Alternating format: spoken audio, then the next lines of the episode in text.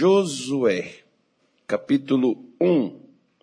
Josué, ele, ele foi o servo de Moisés que por 40 anos, enquanto Josué jejuou lá em cima no monte, Josué jejuou lá embaixo, esperando Moisés descer.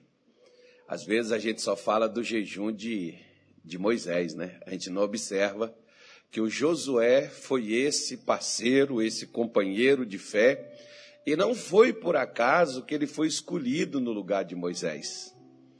Ele foi treinado por Moisés, amando de Deus, porque ele era aquele que daria sequência ao trabalho após Moisés. Então, às vezes, isso é algo que nós, por exemplo, não preparamos as pessoas para caminhar sem nós. Às vezes os pais não fazem isso com seus filhos. Olha, pastor, mas eu não estou de cálculo morrer. Mas e se você morrer? Seu filho estará despreparado, sua filha, sua mulher, seu marido. É igual eu falo lá em casa, irmão. Eu morri, mas Jesus continua vivo. Caso eu morra primeiro do que vocês. Essa vida continua. A vida para mim acabou, a de vocês vai continuar. Ninguém tem que parar, porque aconteceu que perdeu um pelo caminho. Até porque crente não se perde, crente é promovido. Né? Crente sobe, crente não desce. Então a gente não perdeu, meu Deus do céu. Ah, pastor, eu perdi meu pai, perdi minha mãe. Irmão, você perdeu, você foi para o inferno. Agora você foi para o céu, você não perdeu nada, não. Né? Você ganhou, porque ele foi melhor é partir e estar com Cristo do que estar aqui. Só que para nós isso é inadmissível, quando a gente, por exemplo, não se prepara para tal. Né? A gente, na verdade, a maioria das pessoas não se preparam para estas coisas. Uma vez, por exemplo, a minha filha ainda pequenininha, é, a minha sogra chegou e disse: para minha mulher, deixa eu levar ela lá para casa e ficar lá, que você e, né, e o Carlos fica à vontade e tal, vocês podem ter mais tempo para vocês. Aí a minha mulher veio falar comigo. Ela já tinha desmamado, novinha, novinha mesmo, já tinha desmamado, não precisava mais, já tomava mamadeira, já podia comer uma papinha. Eu falei, sua mãe quer levar? Quer. Quanto tempo ela vai ficar lá? Ah, uns dois meses. Acho que nem, não chegou nem tudo isso não, nem me lembro a quantidade. Pode levar. Aí o pessoal, pastor, o senhor não tem coração, pastor. Eu falei, gente, presta atenção numa coisa. E se houver alguma coisa e eu e a minha mulher morrer, com quem que essa criança vai ficar? E essa criança até acostumar com os outros, não vai perturbar, chorar a cabeça de todo mundo? Porque tem gente que parece, tem criança que parece bicho, porque os pais não deixam ninguém, ninguém nem, da família, não, pai não passa nem para um nem para outro. Né? Não, não, se dá bem com ninguém, só com pai e com mãe. Se aquela pessoa morreu, foi internada, tiver alguma coisa, vai ser um Deus nos acuda e coitado de quem fica olhando aquilo. Quer dizer, a pessoa pode até perder a paciência, aquela criança sofrer por causa disso. Então não significa que eu morri. Significa que a gente tem que preparar as pessoas para todas as coisas. Uma pessoa preparada, um homem prevenido é melhor do que dois. Já falaram por aí. Então Deus preparou, Moisés preparou Josué. Moisés entrava na tenda da congregação, Moisés, Josué ficava por lado de fora, esperando ele sair. Né? Então não foi por acaso que Deus escolheu Josué para é, prosseguir no lugar de Moisés. Josué foi preparado por Moisés para assumir. E mesmo ele sendo preparado, é claro que sempre você pode estar preparado, mas quando acontece algo, vai ser sempre novidade para você. Principalmente, igual, por exemplo, por mais que você seja de Deus, eu não estou falando da gente se tornar insensível, da gente se fechar, da gente virar uma máquina, sei lá o quê. Não é disso que eu estou falando. Por mais preparado que você esteja, a morte vai sempre te surpreender ela vai sempre te pegar e você pode ter né, dissabores quando receber uma notícia como tal. Mas não é só a morte, não. Às vezes você está na, na fé, você está na igreja, você está bem com Deus, mas você perde seu emprego. Aquilo te dá uma. Aí você recebe uma notícia de alguma coisa errada na sua família. Aí você olha e diz: Puxa Deus, o que está havendo? O que está acontecendo? Por que disso? Por que daquilo? Aquilo te dá uma sacudida. Diz assim: E sucedeu, depois da morte de Moisés, servo do Senhor, que o Senhor falou a Josué, filho de Num, servo de Moisés, dizendo: Moisés, meu servo, é morto. Levanta-te, pois, agora, passa este Jordão, tu e todo este povo, a terra que eu dou aos filhos de Israel. Vamos parar aqui. Eu falei que era dois versículos e pronto. Vejam só, quem foi dar a notícia ruim para Josué? O próprio Deus. Deus chega ali porque Moisés ele tinha subido para o monte, ninguém sabia o que havia acontecido com ele, embora quando Deus mandou ele subir, sabia e foi dito que ele seria recolhido, mas ninguém tinha tido a certeza, porque caso você não saiba, né, se Moisés foi sepultado, foi o próprio Deus quem o fez, porque ninguém sepultou Moisés. Diz, por exemplo, a carta de Judas, lá no Novo Testamento, que Satanás né, é, disputou com o anjo Miguel o corpo de Moisés. Para que Satanás queria o corpo de Moisés? Irmão, assim como Satanás, Deus também é. Deus é um espírito, Satanás também é. Para Deus agir neste mundo, Deus precisa de alguém, o qual ele use para se manifestar. Para Satanás também agir, ele precisa de alguém. Ele não tem um corpo, ele precisa de um corpo. Esse corpo, se for o meu ou se for o seu, por que, que ele disputava o corpo de Moisés? Porque durante a vida de Moisés, principalmente os últimos 40 anos, quem usou o corpo de Moisés foi Deus. Agora, por que, que Satanás queria pegar o corpo de Moisés? O que, que você acha que se Satanás pegasse o corpo de Moisés, ele iria fazer? O que, que você acha? Imagine. Né? Ele entraria, voltaria e tudo aquilo que ele ensinou a Israel, ele mudaria. E todo mundo acreditaria porque era Moisés. Mas era Moisés? Não, o corpo era dele. Mas o espírito não. Né? Então, é, assim como lá no Éden ele incorporou e entrou na serpente porque não tinha um corpo, né? entrou na, no corpo de um animal, assim ele precisa de um corpo para ele manifestar aquilo que ele quer. Seja como, por exemplo, no capítulo 4 da primeira carta de Paulo a Timóteo, Paulo diz que nos últimos tempos os homens seriam tempos difíceis, porque os homens dariam ouvidos a espíritos enganadores, a doutrinas de demônio, ou seja, vai aparecer gente se dizendo de Deus, mas falando para o lado de Satanás. Né? É, é, é para a gente poder ficar esperto. Né? E caso você não saiba, nós já estamos vivendo os últimos tempos. Existe hoje aí, por exemplo, até bíblias de estudos feitas, o nome é Bíblias de Estudos. Eu só não vou falar o resto, porque depois eu falo com vocês. Né? Até mostro, caso você queira. Está lá nas livrarias. Você chega lá, você pensa que é uma Bíblia mesmo, que é a palavra de Deus, você compra, tem outras coisas diferentes que está colocado lá dentro, que foi tirado de lá, foi modificado, né? que é para enganar as pessoas e fazer com que elas aceitem a modernidade e as coisas atuais nos dias de hoje, né? para que não haja diferença. É para incluir tudo, para aceitar tudo, porque se o que rejeita é o que está na Bíblia, retiramos o que rejeita e põe aquilo que é aceito. Que aí todo mundo fica bonzinho, bonitinho. Claro que a gente não é ruim para ninguém, mas a palavra de Deus que já está aí há anos e anos e anos, né, que é para Chico e para Francisco, né, tanto faz para um ou para outro, é para todos. E ela todos por igual. Então, quando Moisés, né, ele, ele, Deus retira ele, Deus manda ele subir, Deus avisa, Deus manda ele avisar o pessoal, ele subiu o monte, mas ele não desceu.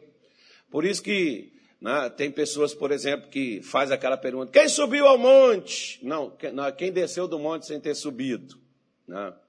Alguém sabe quem foi que desceu do monte sem ter subido?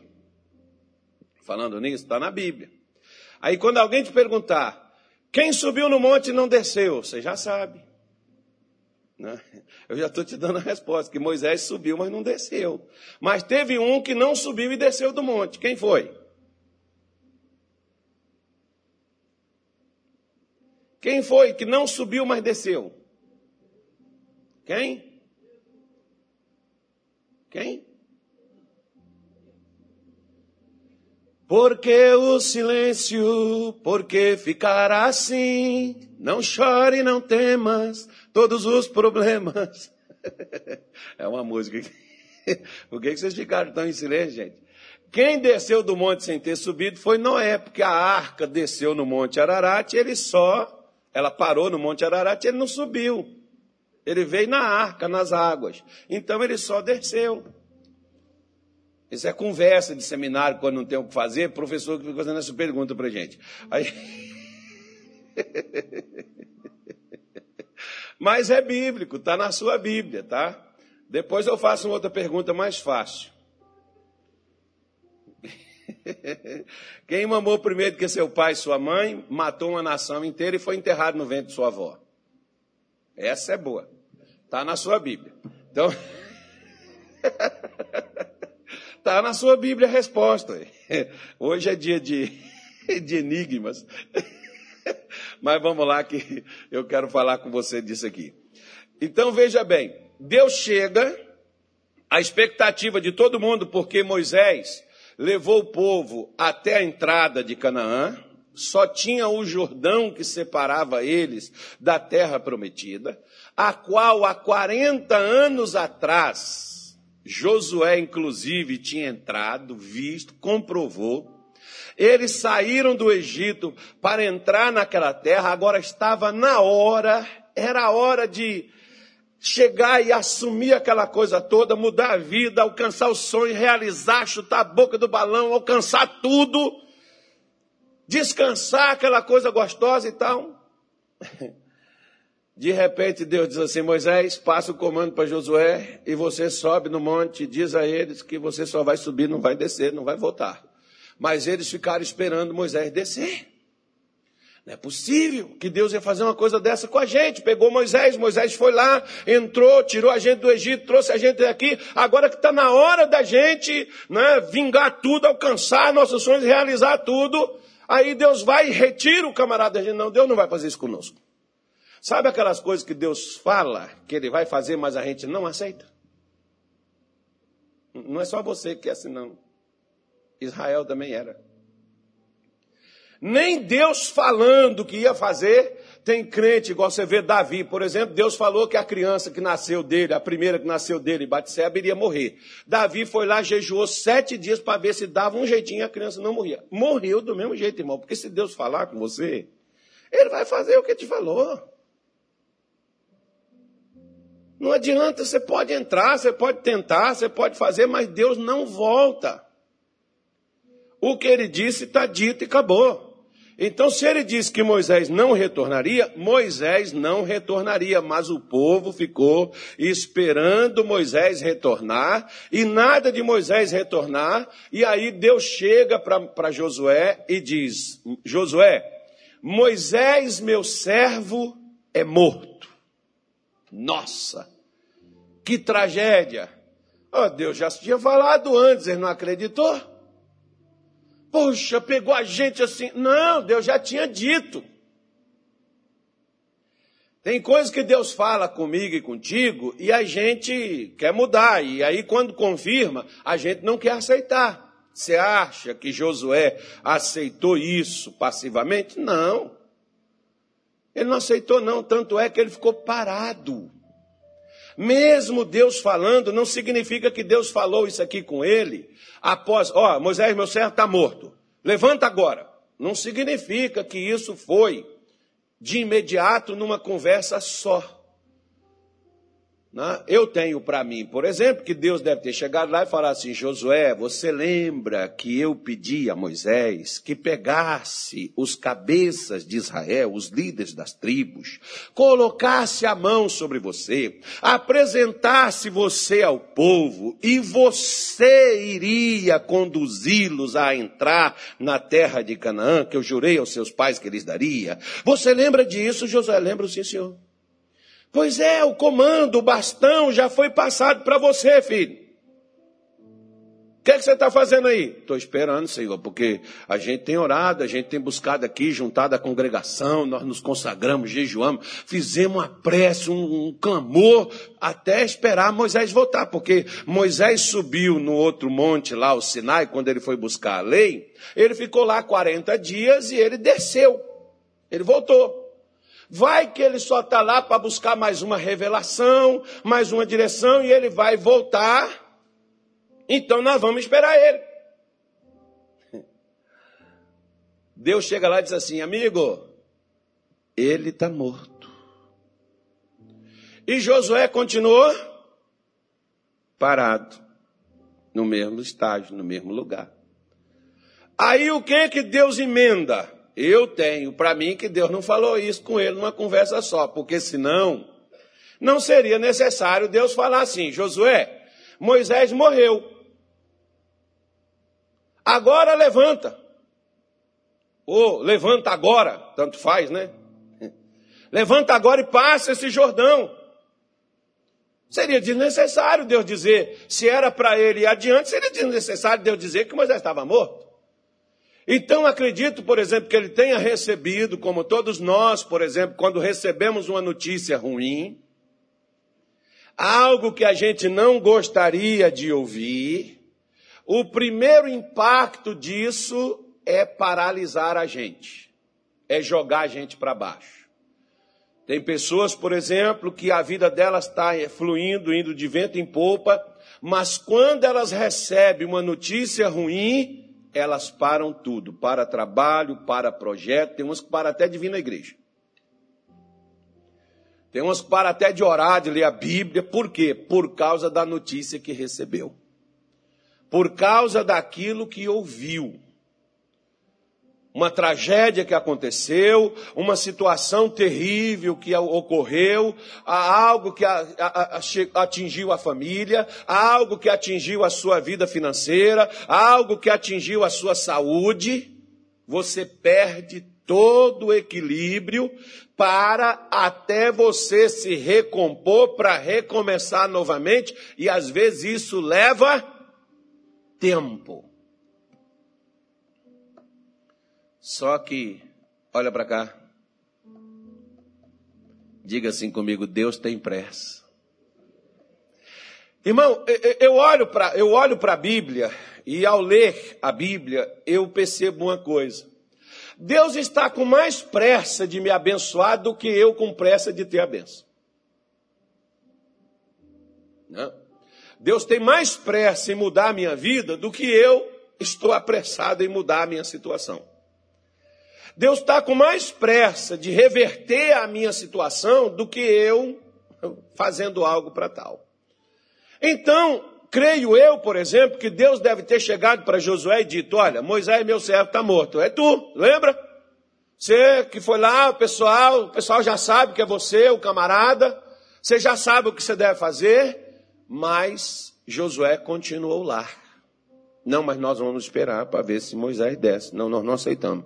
Senhor, eu clamo. Pessoal, chama lá, o pessoal, todo mundo lá. Olha, vamos orar para Deus ter misericórdia da gente, deixar Moisés voltar, ressuscitar Moisés. Vamos orar até para ele ressuscitar. Vamos aqui trazer, para Deus trazer de volta, para ele conduzir a gente, porque sem Moisés, pessoal, nós não vamos chegar a lugar nenhum, não. Sabe aquelas pessoas que dizem assim, pastor, perdi meu marido. Ele era meu tudo. Sem ele, pastor, eu não consigo mais nada. Irmão, peraí. Pera, calma.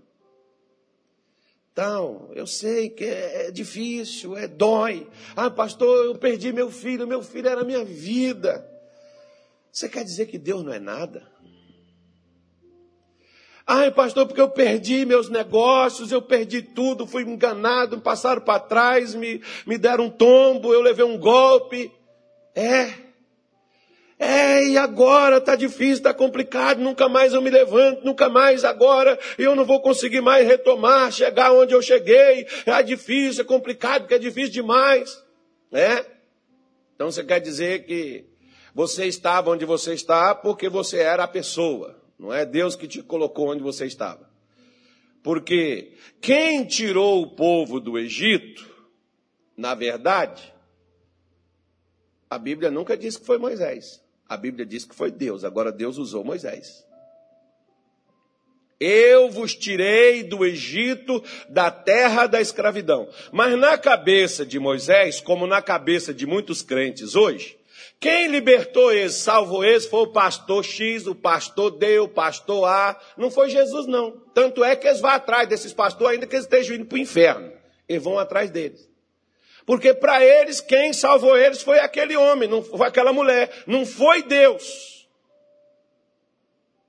Eles são mais gratos, mais a homens do que a Deus. Né? Então Josué, como o povo de Israel, tinha essa percepção também. Que eles não chegariam a lugar nenhum sem Moisés. E se, e se Deus não trouxesse, não colocasse Moisés ali, eles estariam para sempre perdidos, eles jamais entrariam na terra de Canaã. Aí Deus chega lá para Josué, que acredito eu, que deve ter sido uma outra conversa, porque às vezes nem sempre, na primeiro tranco que a gente dá, né? Deus deu, digamos assim, Deus deu um golpe. Pá! Veio a notícia. Né? Quantos às vezes, quando recebe uma notícia ruim, dá aquele baque. Aí você fica triste, aí você desanima, aí você lamenta, aí você chora, aí você reclama, aí depois Deus vai e te dá uma palavra. E aí, com aquela palavra que Deus te deu, você conclui assim: é, eu preciso eu preciso enfrentar, eu preciso lutar, eu preciso levantar, eu preciso enfrentar isso. E eu tenho que dar continuidade à minha vida. Se você der ouvidos ao que Deus te falar. Então Deus dá um golpe e depois um contragolpe. Né? Isso foi mais doído porque veio de Deus. Não veio, não foi alguém que chegou lá e falou assim: Moisés está morto. Né? Foi o próprio Deus que chegou e trouxe a notícia, porque só ele sabia que Moisés tinha morrido, ele tinha informado que recolheria Moisés, mas só ele sabia. O povo ainda tinha esperança que Moisés estivesse vivo e que retornaria. E Deus estava dizendo, Moisés, Josué, Moisés não vai retornar. E diz a ele, só que eu vou inverter aqui. O que, que Deus falou com ele? Levanta-te, pois, agora. Eu vou mudar. Eu vou falar o agora primeiro. E depois o levanta. Amém, gente? Amém? É porque. Por, quê? Por que, que eu vou inverter? Mas tem Bíblia que eu não preciso inverter, não. Tem Bíblia, por exemplo, que ela já coloca nesse sentido. Agora, pois, levanta. Porque o agora, por exemplo, para, para Deus, não é igual para nós, principalmente nós brasileiros. Quer ver? Sua mãe te diz assim: Minha filha, você diz: Oi, faz isso para mim, já vou, mãe. Não, mas eu quero agora, estou indo. Só que você só vai 20, 30 minutos, uma hora depois. Você foi, mas não foi agora.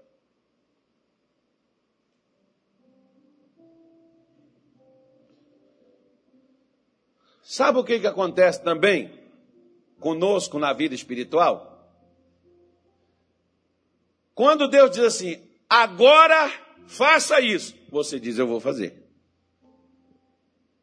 Passa um mês, você volta aqui, aí você diz assim, eu sei que eu tenho que fazer, mas qualquer hora dessa eu faço.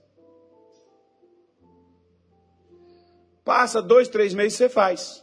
Mas você devia ter feito quando Deus falou. Porque o agora para Deus é após ele ter te falado. Assim que Deus te fala, ele liberou para você o que você precisa para alcançar o que ele liberou para você. Está lá liberado. Já não é mais com ele, é com você. É por isso que dentro da igreja tem tanta gente, por exemplo, que é crente, mas não vence. Que é crente, mas não supera as dificuldades que tem na vida e já está dentro da igreja, ó, ó, ó, ó. E eles dizem assim, pastor, eu tenho certeza que um dia desse, qualquer hora dessa, de um momento para o outro, não abrir piscar de olhos, Deus vai mudar a minha situação. Vai sim, irmão. O problema é que você não está olhando para o agora.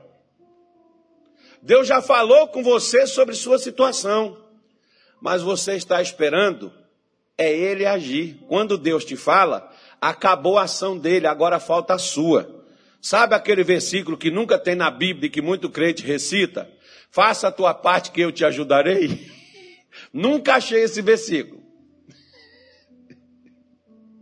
Nunca vi ele na Bíblia, mas os crentes dizem: faz a tua parte que eu te ajudarei. Não, irmão.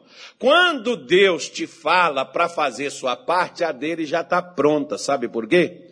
Porque ele nos deu tudo que diz respeito à vida. Ele não precisa dar mais nada, a parte dele já está pronta. Se Deus não está te ajudando, não é por falta da parte dele, é por falta da sua ação. Como, por exemplo, já era para Israel estar do outro lado e o povo conquistando, vencendo, comendo, bebendo, derrubando os inimigos, e eles estavam do lado de cá esperando quem não voltaria mais, que era Moisés.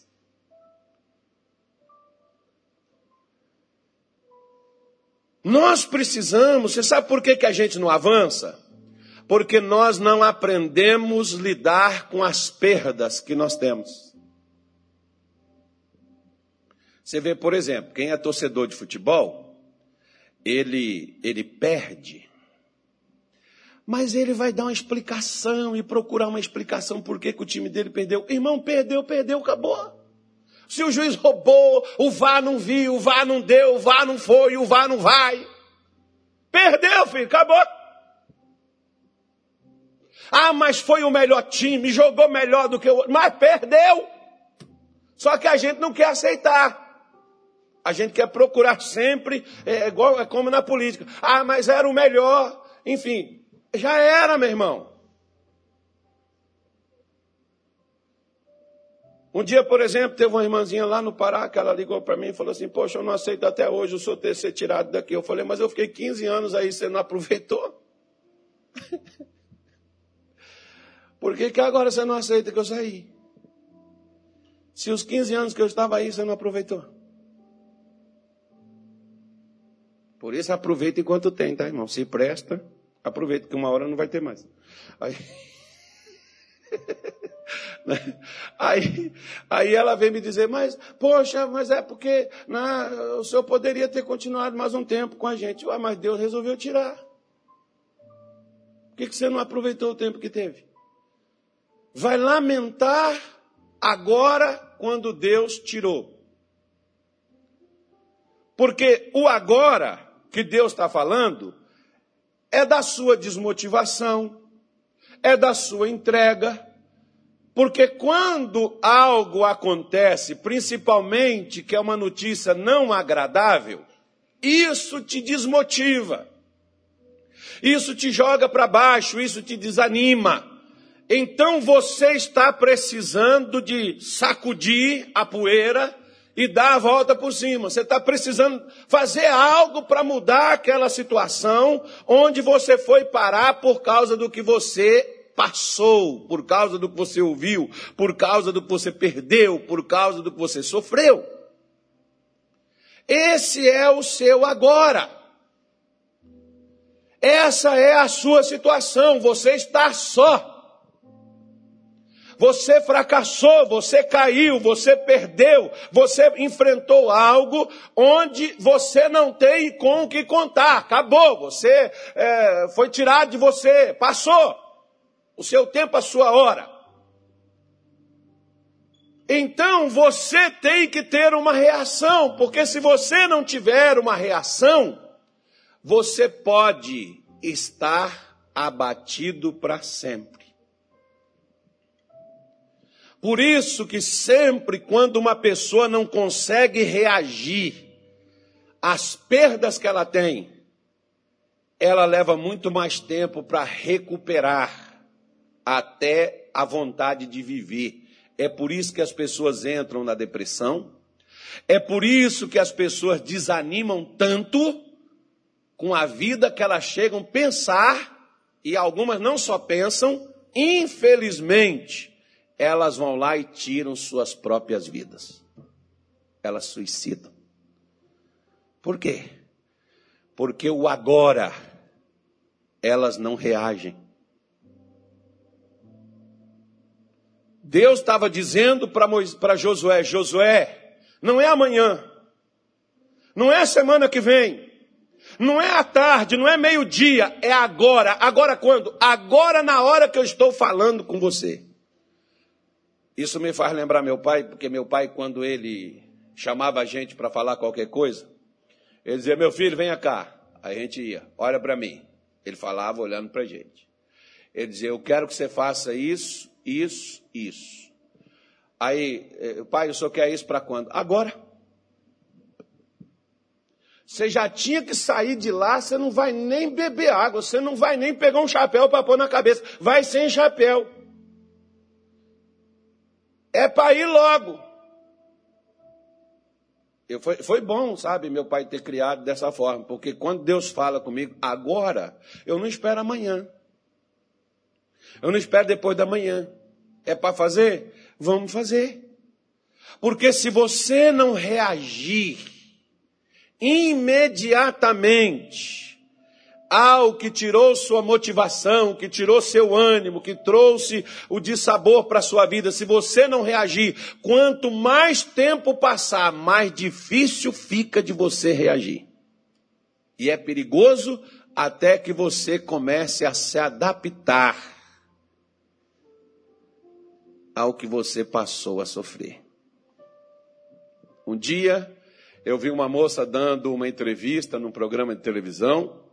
Ela tinha 16 anos e ela disse assim, toda orgulhosa: ela disse assim: Eu aprendi a conviver com a doença que eu tenho. E eu vivo uma vida normal. Aí a apresentadora, assim, né, a repórter, que tem repórter que parece que ele nunca, eu não sei o que, que eles têm na cabeça, né, que eles fazem umas perguntas tão bestas. Aí ela disse assim: Você então come de tudo? Ela disse: Não, tudo eu não posso comer. Eu não posso tomar isso, eu não posso tomar aquilo, eu não posso tomar assim. E a repórter foi virou e disse assim, para completar a desgraça que ela começou a fazer. Então você não vive uma vida normal. A moça diz: Não, mas é normal dentro da possibilidade que eu tenho. Ou seja, olha as palavras dela: aprendi a conviver com a doença.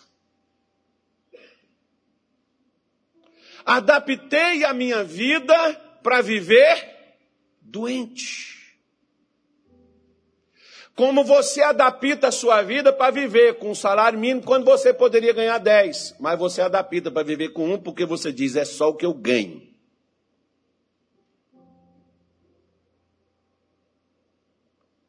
Aí, quando Deus fala com você que Ele veio trazer vida e vida com abundância, você pensa que vida com abundância está dentro de um salário mínimo.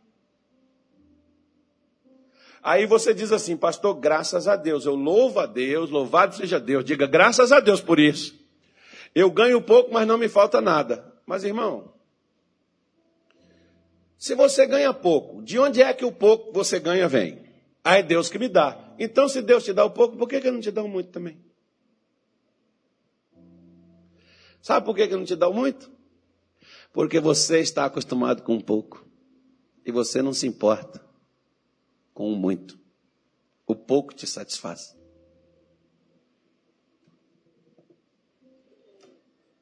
Gente, acho que hoje eu estou pregando bem, não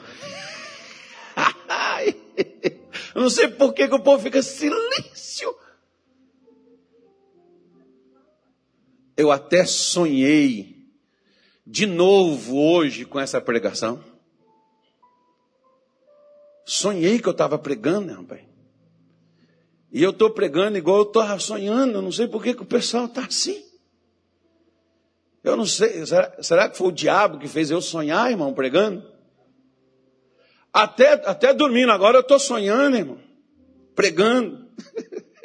Esse texto mesmo, sonhando, não sei com quem que eu estava conversando, não. Eu estava conversando com a pessoa que eu não posso falar, e a gente estava falando sobre Josué, e Josué, né? E... Aí você diz assim, pastor, perdi meu emprego, perdi minha renda, perdi meu comércio, perdi meus negócios, e puxa, eu estou desesperado, eu não sei o que fazer, eu estou ganhando pouco, o que pouco que eu ganho não dá, mas graças a Deus pelo menos está o pouco, eu estou ganhando. Amém. A mesma coisa. Eu fiz uma pergunta aqui, por exemplo, para as pessoas assim. Quem aqui tem casa própria? Levanta a mão. Ok, graças a Deus. A maioria das pessoas. Então, diga assim: eu não preciso de casa própria. Diga. Deixa de ser olho grande, você já tem uma.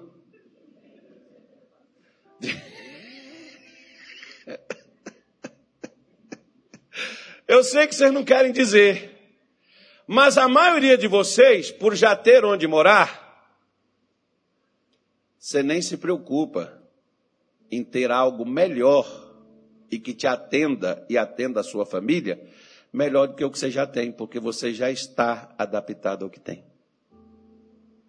Por que que quando chega alguém da família tem que espremer todo mundo e botar o colchão lá na sala? Não é porque Deus não queira te dar uma casa confortável e maior, é porque você mesmo não vê necessidade de ter. Como por exemplo, vou te mostrar por que que você, que é um cristão dizimista, ofertante, por que que você não prospera? Porque você já está feliz. E claro, você deve estar grato pelo que você tem. Mas você não se importa em ter mais. Porque Josué, quando entrou na terra de Canaã, cada tribo conquistou um pouco, Josué envelheceu, e Deus chegou para ele e disse assim: Josué, você está velho, mas ainda tem muita terra para ser conquistada.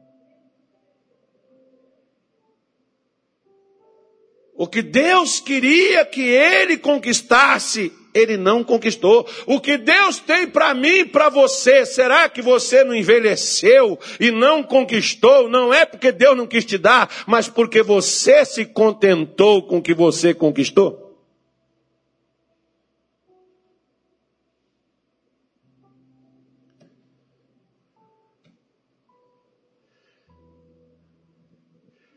A única coisa que você tem que contentar, irmão, e que Deus não vai trocar para você é seu marido e sua mulher. Deus pode até modificar aquela pessoa, mas trocar não. Uma modificaçãozinha, umas melhoras, aí você pode falar, Senhor, não aceito isso, não, eu não vou largar esse cara, eu não vou largar essa mulher, mas muda, Senhor, dá uma mudança nesse negocinho para a gente ter alegria, ter paz aqui dentro de casa. Deus muda. Mas se você já conformou com aquele brucutu, com aquela jararaca dentro de casa, Tá bom, hein? Deus não vai mexer também não, você está conformado. Você decide. Para quando, pastor? Agora. Né? Eu acho engraçado que quando eu falo aqui de prosperidade, eu não falo nem agora. Eu falo assim, amanhã o pastor Nilton tem reunião. O crente nem vem. Ele quer prosperidade? É nada. Não, mas pastor Nilton, qualquer hora dessa eu venho no seu culto. Que hora é o seu culto? Aí o pastor Nilton dá o culto, tá? Não, nunca vem. E aí quando você prospera? Nunca. Quando você vier. Por quê, pastor? Porque Deus quando fala para agora, agora é agora, não é amanhã. Você vê, por exemplo, quando a gente, quando eu prego aqui, a gente já ora e a gente já pega testemunho. Por quê? Porque Deus não vai me falar para amanhã, irmão. Deus me fala é para hoje. Quer ver? Olha só. Um homem desesperado, ele ia, ele, porque naquele tempo, se fugisse um preso, o camarada, o carcereiro pagava com a vida, o camarada sabia que ia morrer. A prisão caiu, Paulo e Silas estavam presos lá, os caras fizeram um louvor, o negócio foi tão forte, quebrou a, a, prisão toda, caiu. Quando a prisão caiu, o carcereiro já ficou com medo de fugir os presos, eu vou morrer antes que ele me mate, eu mesmo vou morrer. Pega a espada, Paulo diz, não massa, não faz isso. Ele disse, então o que, que eu faço para mim ser salvo? Rapaz, não tem saída para mim não. Tem. Crê no Senhor Jesus Cristo e será salvo tu e tua casa. E Paulo, camarada, vai lá, aquele sujeito que bateu, prendeu, deixou Paulo e Silas naquele estado, o camarada vai lá, Paulo prega, Paulo ora, não, o camarada vai lá, leva a família, Paulo prega para a família, ora para a família, só depois que pregou para eles, que orou por eles, que esse cara salvo, ele foi lavar as feridas de Paulo. Porque a salvação é para quanto? É para agora. Não é para amanhã, quando for para a forca. É para agora. Em 2 Coríntios capítulo 6, versículo 2, deixa Josué marcado aí, porque lá em 2 Coríntios capítulo 6, versículo 2, Paulo diz assim, quer ver, olha, socorrite. Olha, até colocar nessa tela aí, eita Deus do céu. Porquanto assim diz o Senhor, eu te ouvi no tempo oportuno e socorri no dia da salvação. Com é, manda, manda, essa Bíblia aí, filho. Essa, essa, a gente não usa essa Bíblia, não. A recomendação é a R, é, é a revista Almeida Corrigida. RAC. É isso, né? Não. Revista é RAC, é isso mesmo, pai. ARC, isso, é Almeida. Eu, tô, eu falei o contrário, né? Eu falei revista primeiro. Eita, Nilton, você não é o meu auxiliar para assuntos difíceis? Vamos perguntar aos universitários. Porque diz: ouvi-te em tempo aceitável e socorri-te no dia da salvação. Eis aqui agora. Olha o que Paulo fala. É agora, não é amanhã. Eu orei por uma senhora lá em Belém, ela manifestou com as entidades, uns bichos feios, expulsei os demônios dela. Eu falei, minha senhora, a senhora está sofrendo. Ela falou, estou, pastor. A senhora quer acabar com esse sofrimento? Quero. A senhora já entregou sua vida para Jesus? Pastor, eu posso continuar vindo na sua igreja e depois eu decidir? Isso pode. Mas eu queria agora. Agora o seu sofrimento acabaria. É só Jesus entrar. Jesus entrou, o sofrimento acabou. Fechou a porta para o inferno. Mas tem gente que não quer acabar agora. Lembra do faraó? Moisés perguntava, ele vinha, oh, Moisés, ore para essas moscas sair, ore para essas, essas rãs, esses bichos, qualquer bicho que era. Né? Foram dez pragas. Aí Moisés disse, que, que dia que você quer que eu ore? Ore amanhã. Irmão, o bicho está lá na sua cama. Hã? Já pensou? As mulheres aí, ó, que gostam desses bichinhos, esses insetos. Piolho comendo sua cabeça. Aí o camarada chega você pede oração, aí diz assim, que hora você quer que eu ore? Ora amanhã. Meu Deus do céu, eu quero ficar livre desse piolho agora.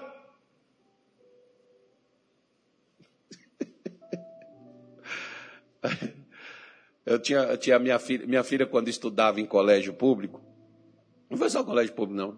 Vários, vários, estudou em colégio público, estudou em outros colégios particulares também. Minha filha, tadinha, chegava em casa, era piolho para tudo quanto é lado. E ela coçava a cabeça. Eu via aquele negócio. Nossa, e aquilo foi me dando indignação. Eu fui, peguei um azeite, consagrei, ungi minha filha, fiz uma oração dela, agora acabou. Nunca mais minha filha pegou piolho. Por quê? Porque para Deus é para agora. Só que enquanto eu olhava, via, passa veneno, passa baigom, passa não sei o que, aí, não sei o que, mata piolho, tira piolho, vem piolho de novo, e outro pega piolho, porque eu, a minha mulher passava na cabeça da minha filha, mas as mães não passavam na cabeça das filhas dela, as filhas iam com piolho para lá, pegava de novo. Para Deus é para agora. Eu falei assim, então quer saber de uma coisa?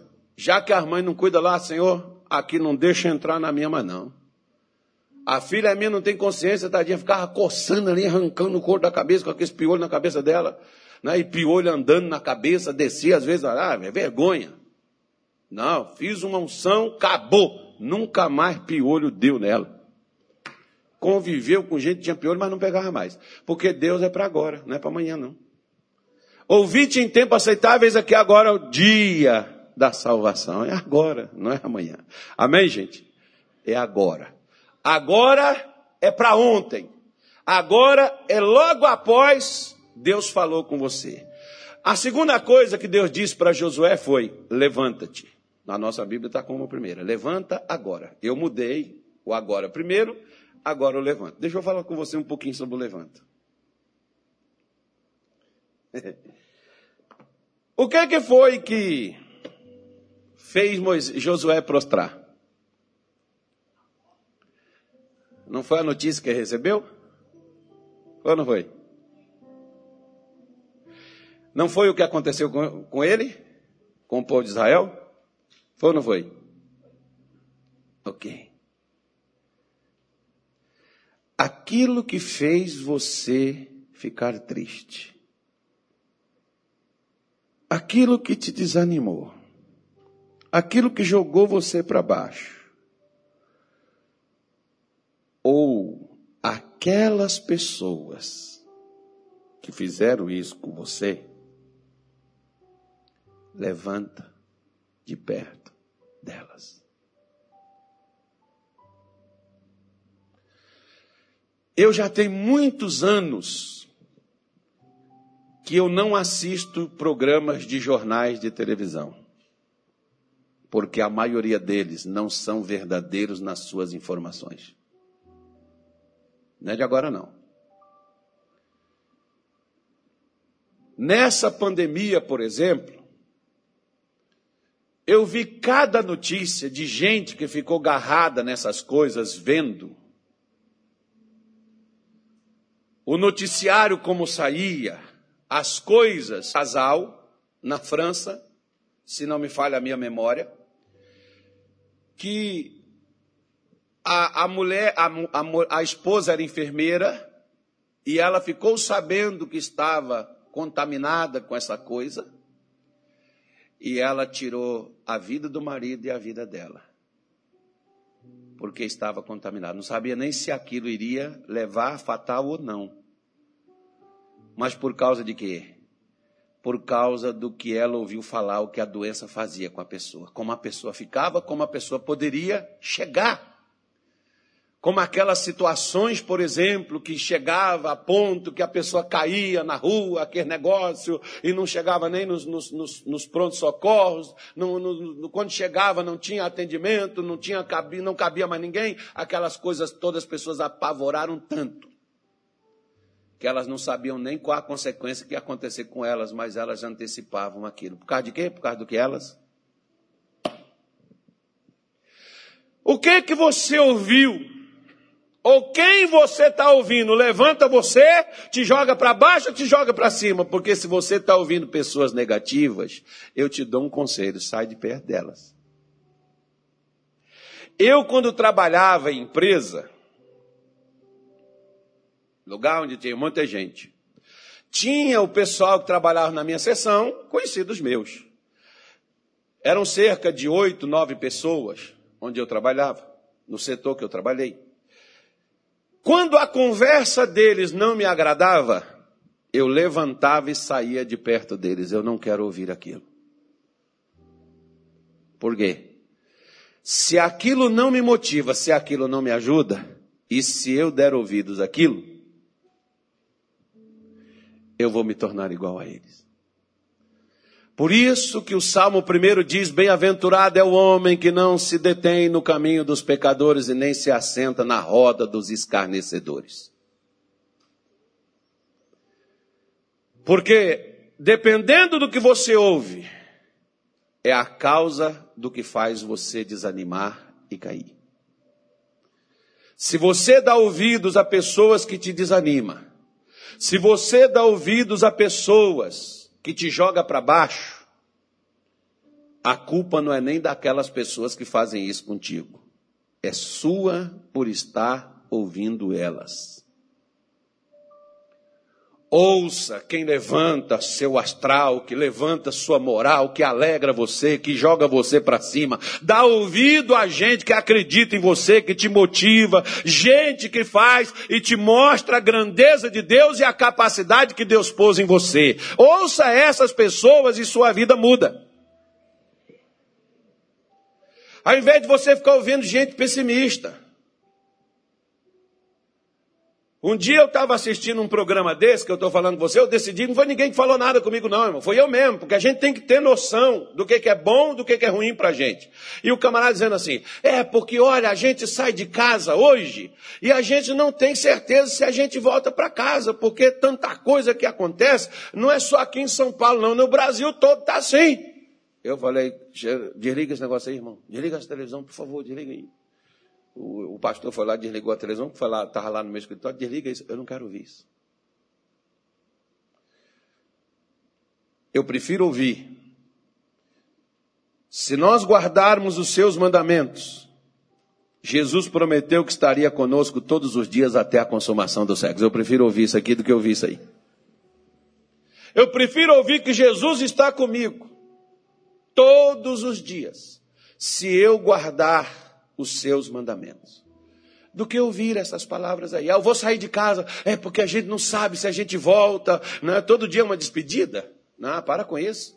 Não, claro que eu vou sair, eu vou sair e vou voltar, e vou entrar e vou embora, e volto outra vez, porque o Senhor estará comigo aonde quer que eu vá. Fica ouvindo essas coisas, você não sai de casa. Fica ouvindo essas coisas, você vai estar tá paralisado, estagnado. É, tá difícil, complicado, e olha, a situação vai complicar mais ainda. Claro que vai. Continua ouvindo. Né? Continua ouvindo. E vai complicando cada vez mais. Em pé, sentado, deitado de cabeça para baixo. Eita glória a Deus. Levanta agora. Eita Pai eterno. É hoje. Qual é o dia, pastor, da minha bênção? Agora. É amanhã não, é agora. Eu me lembro de um senhor que ele estava passando na porta da igreja e ele entrou.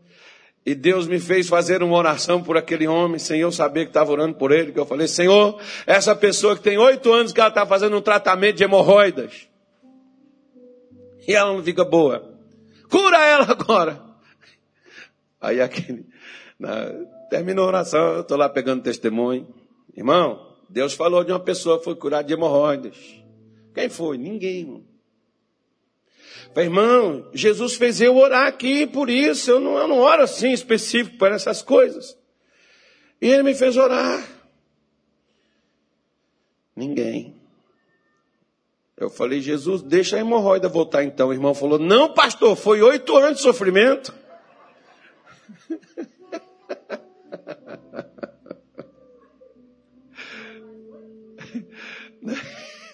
Claro que Jesus não ia fazer isso, irmão, eu estava brincando. Jamais ia fazer um negócio desse. Eu fiz uma brincadeira, né? Mas o irmão acreditou, falou, vai que esse negócio volte. Aí ele estava falando, eu estava passando na porta, vindo aqui do consultório médico, e passando aqui na porta, uma voz falou comigo: se você quiser ser curado agora, entre aqui dentro. Entre aqui. Era dentro da igreja.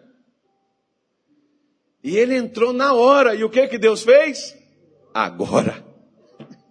Eita Deus bom. Eu acho Jesus fantástico. Jesus é tremendo.